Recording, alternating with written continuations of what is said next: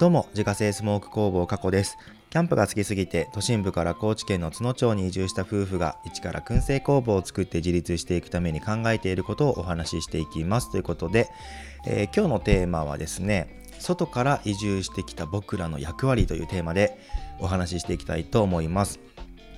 本題に行く前にですね、僕が実施しているクラファンについてご報告させてください。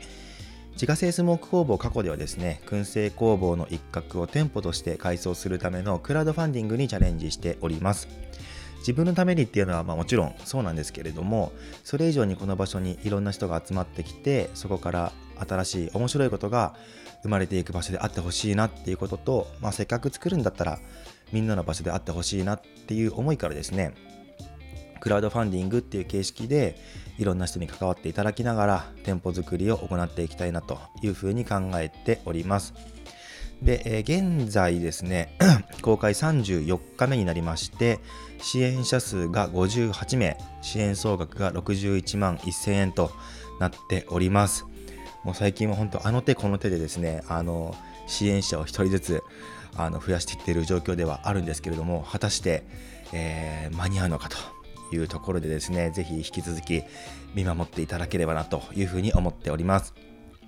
本当にこれまで支援してくださった方ですね、そして周りへシェアしてくださった方、本当にありがとうございます。プロジェクトページはですね、概要欄の方に貼っておりますので、概要欄の URL からチェックしてみてください。ということで、本題に入っていくんですけれども、今日はですね、外から移住してきた僕らの役割っていうテーマで話していくんですけれども最近ですねまあ移住してきた僕ができることってなんかあんだあるんだっけなみたいなことを考えることも少なくなくてですねまあここ何ヶ月かぼんやりと考えてたんですね。でそしたら今日ですねふと急にね思いついたことがあってあもしかしてこれなのではっていうね、まあ、一つの方向性というか、まあ、自分の中のテーマというかまあ、ミッションというか、まあ、そういうものがちょっと見えてきたので今日はそんなお話をねしていきたいなと思います。でまず共通の認識としてですね押さえておきたい事実っていうところからお話ししていくんですけれどもえっとまあ地方ってですね、まあ、今住んでるこの町に限らず地方全般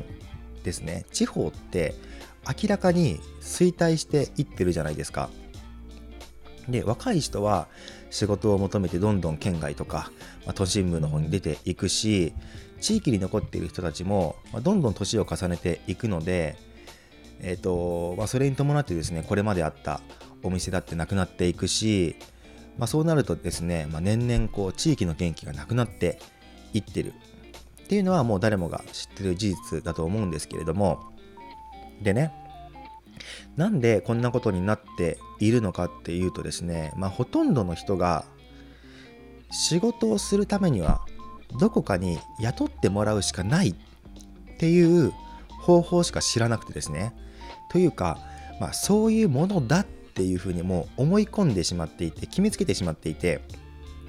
で学校での勉強も基本的には、ま、そんな感じでこう会社にね企業に就職するためのものが、まあ、やっぱり多いなっていう印象があるんですね僕の中では。いい会社に入るためにいい大学への入学っていうのをみんな目指すしでそのために、まあ、中学校とか小学校で、まあ、そういう勉強をしていくみたいなっていうのがまあなんとなくあるじゃないですか。で、えーと、その雇ってもらう場所、まあ、会社っていうのがその地元、まあ、地方の方には少ないので外に出て行ってしまうっていうでねそうやって地元を離れていった人の中にはですねきっとその地元で仕事して生活していけるなら、まあ、そうしたかったんだけれども、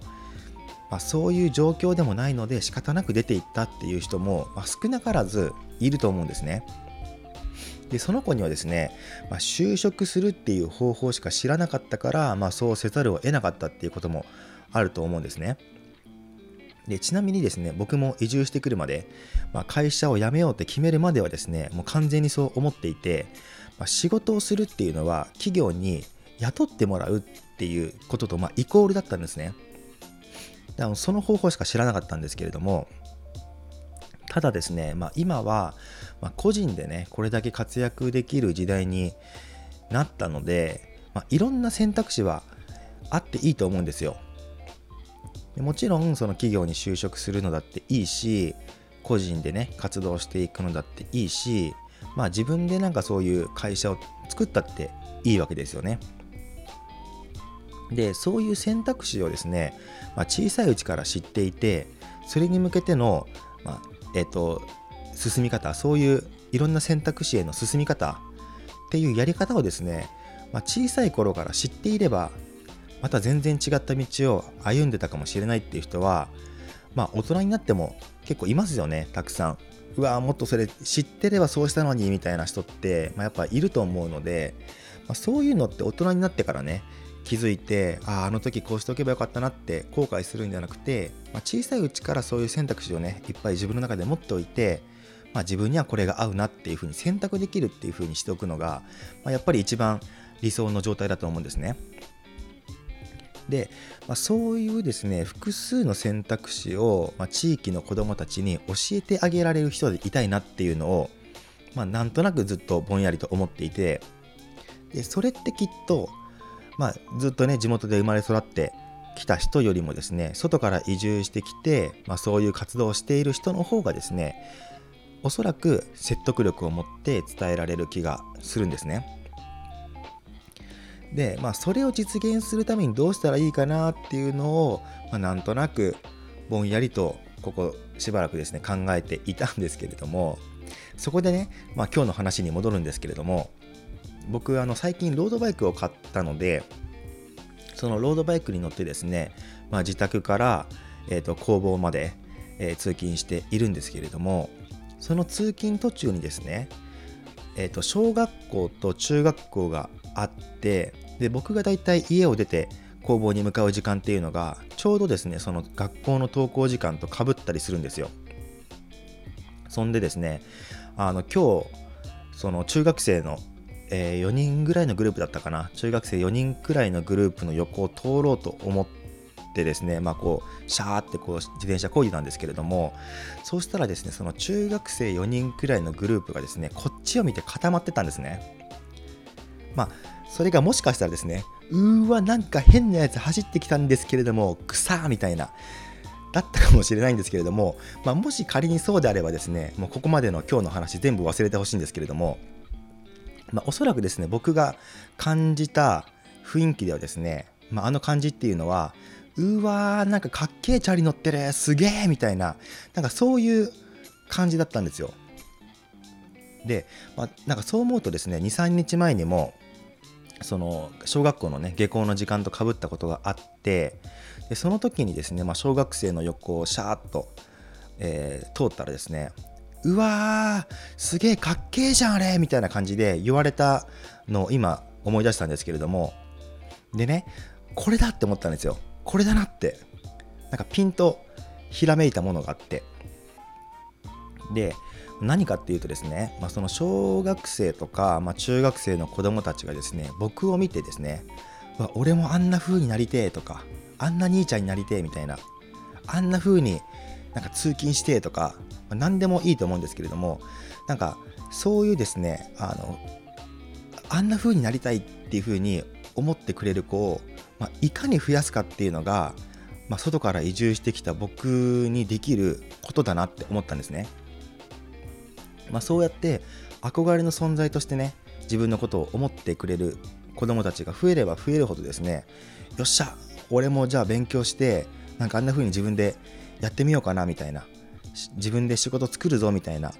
子をま増やせるのかなと思ったんですね。まあ、そのためにはですねあのその学生の子たちと関わる機会っていうのはまあこれからどんどん増やしていかなきゃいけないんですけれども、まあ、そうやって関わりを作っていく中でですねなんか自分がこう楽しんで生きているところを見せてですねでうわーあんな感じになりてえな俺もみたいなことを、まあ、思ってくれる子たちが増えればですね、まあ、それってすごくあのハッピーなんじゃないかなと思ったんですよ。だからこれからですねその本当に子どもたちと接する機会っていうのを、まあ、どうやって作っていくかっていうのを考えながらですね、まあ、一緒に遊んだりとか、まあ、一緒に勉強する時間を作ったりっていうのを、まあ、していきたいなと思った2021年冬でした。ということでですね、えー、今日は外から移住してきた僕らの役割というテーマでお話をさせていただきました。リピーターさん急増中のスモークナッツの購入は Web ショップから購入が可能です。概要欄にショップページのリンクがありますのでご確認ください。過去の詳しいプロフィールや商品取扱店舗についてはホームページに掲載しておりますので詳しくは概要欄からご確認ください。それではまた明日。バイバーイ。